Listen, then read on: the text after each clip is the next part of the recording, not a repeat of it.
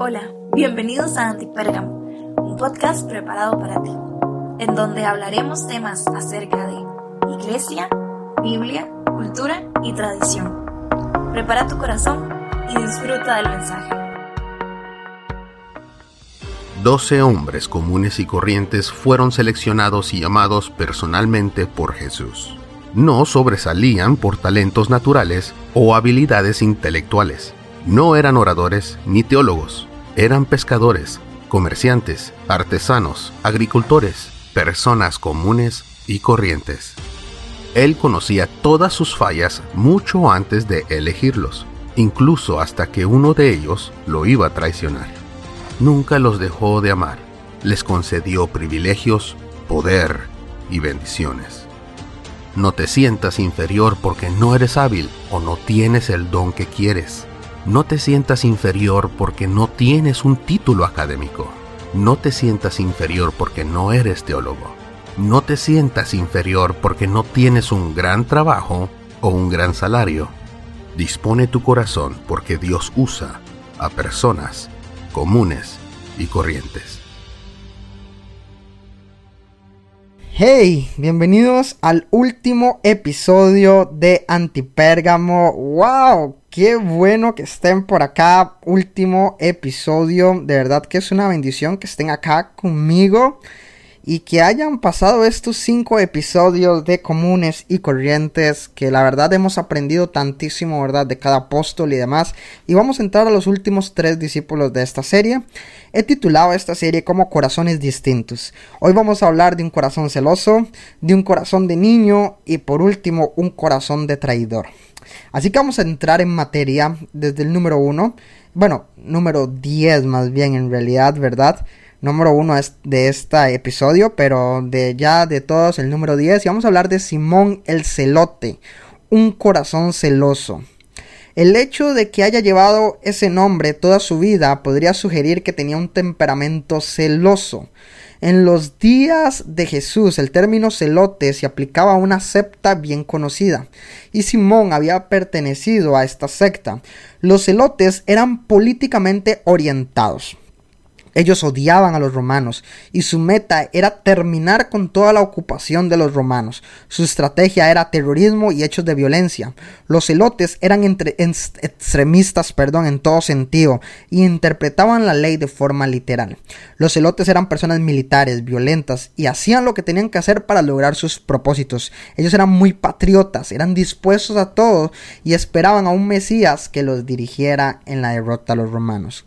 El espíritu de ese movimiento era un fanatismo insano de manera destructiva. Y Simón el celote era uno de ellos. Imagínense cuando Jesús lo llamó y tenía que asociarse con Mateo, el cobrador de impuestos que trabajaba para el imperio romano, quien venía del lado opuesto del poder político de Simón. Él cobraba impuestos para el imperio romano y Simón muy felizmente hubiera asesinado a Mateo por fines políticos. Pero adivina qué sucedió. Llegaron a ser hermanos espirituales, trabajando por la misma causa, por la expansión del Evangelio y adorando a Dios. Y aquí vemos un corazón celoso y cómo Dios lo transformó. Varias fuentes antiguas nos dicen que después de la destrucción de Jerusalén, Simón llevó el Evangelio al norte y predicó en las Islas Británicas. Y como muchos de los otros no hay registros bíblicos ni nada confiable, pero se dice que fue asesinado por predicar el Evangelio. ¡Wow!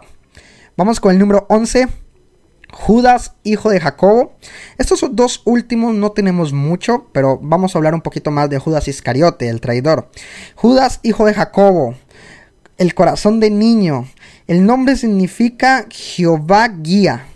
Ese es el nombre de Judas. De hecho es muy muy ilógico con Judas el traidor, ¿verdad? Porque Jehová no lo guió, pero bueno. Pero por la tradición de Judas Iscariote, el nombre tiene como una connotación negativa. Su otro nombre es Tadeo, Judas Tadeo, que significa un niño de pecho, así como un niño de mamá. Quizás haya sido el menor de la familia y por lo tanto era como el bebé de la familia, algo así como el mimado por su madre. Sugieren que tenían un corazón tierno, que tenía el corazón tierno como el de un niño. Los grandes predicadores también pueden ser individuos que tengan un corazón tierno como Tadeo. Él era un discípulo piadoso, un hombre que amaba al Señor de manera inocente. Y la historia nos dice que después del Pentecostés, Tadeo llevó el Evangelio al norte a Edesa, en una ciudad de Mesopotamia, donde hoy actualmente es Turquía. Y hay relatos que sanó al rey de ese lugar. Y eso es increíble porque Dios sigue usando a personas comunes, corrientes, pero también usa a las personas tiernas. qué lindo. Ahora vamos con el último. Y ya con este cerramos, pero en este sí voy a hablar un poquito más. Y es Judas Iscariote. Y voy a iniciar con un versículo, Mateo 26, 25. Entonces respondiendo Judas al que le entregaba, dijo, ¿soy yo maestro? ¡Wow! Cada vez que Judas es mencionado en la escritura, encontramos una referencia a su condición de traidor. Él cometió el hecho más terrible. Traicionó por un puñado de monedas al Hijo de Dios. Su oscura historia es un ejemplo que el corazón humano es capaz de caer. Pasó tres años con Cristo, pero durante todo ese tiempo su corazón se endureció y se llenó de odio. Judas es una clara advertencia de cuando tenemos un descuido espiritual en nuestra vida, oportunidades malignas, lujuria o dureza en el corazón como podemos caer. Judas era tan común y corriente como el resto, empezó exactamente como los otros habían empezado, y mientras que los otros crecían en su fe como hijos de Dios, él se transformaba más más pero en un hijo del infierno. Y esto duele mucho en mi corazón. La vida de Judas nos recuerda que es, que es posible estar cerca de Cristo y aún así estar completamente endurecido en nuestro corazón por el pecado. Su nombre, irónicamente, como mencionamos con el otro Judas, significa guía. Y es una ironía, porque fue la persona más guiada, pero claramente por Satanás. Muchos de los otros discípulos eran hermanos, amigos, compañeros de trabajo, pero solamente Judas era una figura solitaria que vino de lejos. Sabemos que llegó de un lugar de confianza porque fue el tesorero del grupo y usó esa posición para sustraer fondos. Juan capítulo 12, versículo 6 dice esto. Dijo no porque le importara a los pobres, sino porque un ladrón, porque era un ladrón y como tenía cargo la bolsa del dinero, robaba lo que echaban en ella. ¿Cómo Jesús le dio una posición de que encargara el dinero cuando él se lo robaba? Es interesante notar que cuando Jesús predijo que uno de ellos iba a entregarle, nadie sospechó de él. Él era tan experto en robar, era tan experto en ser hipócrita también que nadie parecía desconfiar de Judas. Pero Jesús conocía su corazón desde el inicio. Juan 6, 64 dice, pero todavía hay algunos que no creen. Es que Jesús desde el principio sabía quiénes eran los que no creían y quién lo iba a traicionar. Wow. El llamado de Judas no está registrado, registrado en la escritura. Como los otros once, abandonó cualquier asunto que haya estado involucrado y empezó a seguir a Jesús. Nos había dado su vida para seguir a Jesús, pero él nunca le dio su corazón. Judas nunca se sintió atraído por Cristo en un sentido espiritual. Siguió su deseo de ganancias egoístas, ambiciones mundanas, avaricia, codicia. Él percibía el poder de Jesús y quería el poder de Jesús. Él era responsable de sus acciones. El plan de Dios y la mala acción de Judas coincidieron perfectamente. Judas hizo lo que hizo porque su corazón había maldad y su meta era la prosperidad personal, ganancias para sí mismo. Pero Judas tuvo muchas oportunidades de volverse de su pecado. Escuchó muchos sermones de parte de Cristo. Escuchó la parábola del mayordomo infiel, el mensaje sobre el vestido de boda, el mensaje del amor contra el dinero, contra la avaricia, contra el orgullo, pero nunca aplicó aquellas lecciones de su vida y se mantuvo en su engaño. Mateo 26, 14 al 16. Entonces Judas Iscariote, uno de los doce apóstoles, se presentó ante los principales sacerdotes y les preguntó, ¿cuánto me pagan si les entrego a Jesús? ¿Tú sabes caminar con Jesús tanto tiempo y lo único que te interesa de él es entregarlo?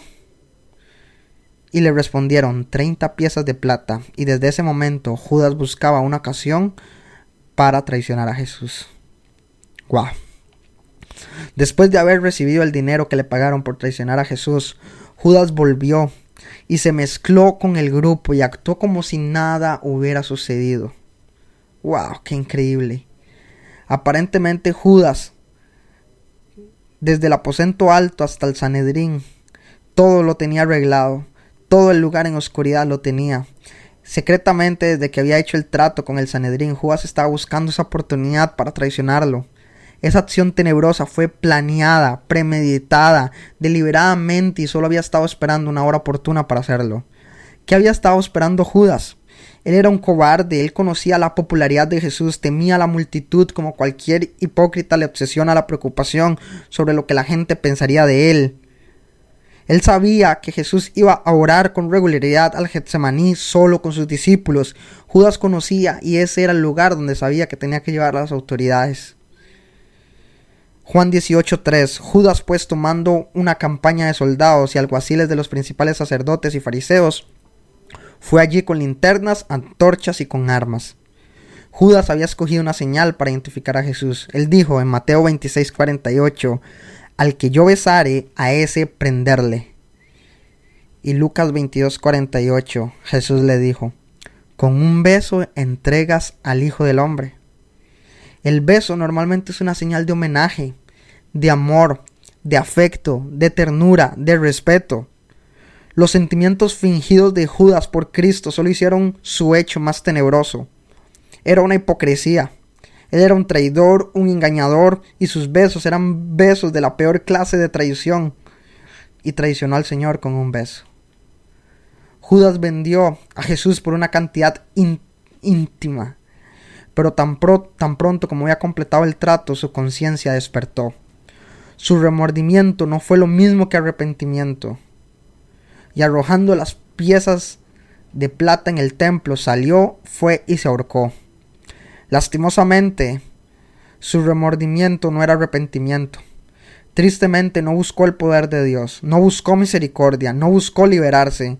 En lugar de eso trató de silenciar su conciencia, ensuciándose la angustia de un loco que había perdido el control. Él escogió un árbol que estaba en un saliente terreno donde quedaban rocas filosas, amarró una soga, se tiró, el árbol se rompió y Judas cayó cabeza abajo sobre las rocas. Nos dice Hechos capítulo 1 versículo 18. Y así termina la historia de Judas. Tres corazones distintos un corazón celoso, un corazón de niño, un corazón de traidor. Con esto finalizamos la serie. Con esto finalizamos que Dios usó hombres comunes y corrientes, corazones comunes y corrientes, trabajos comunes y corrientes, personas comunes y corrientes, trasfondos familiares comunes y corrientes. Y con esto finalizamos esta serie. Gracias por haber escuchado este episodio esta serie, Comunes y Corrientes, gracias. Y ahora vamos a entrar a nuestro mes de aniversario. En abril cumplimos un año de tener este podcast. Y se viene unas sorpresas increíbles. Y todo el mes vamos a estar de aniversario. Todos los episodios van a ser de aniversario. ¿Estás listo para lo que se viene? Nos vemos la próxima semana.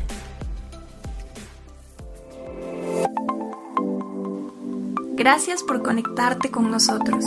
Esperamos que este episodio haya sido de bendición para tu vida. No olvides compartir y te esperamos en el próximo episodio.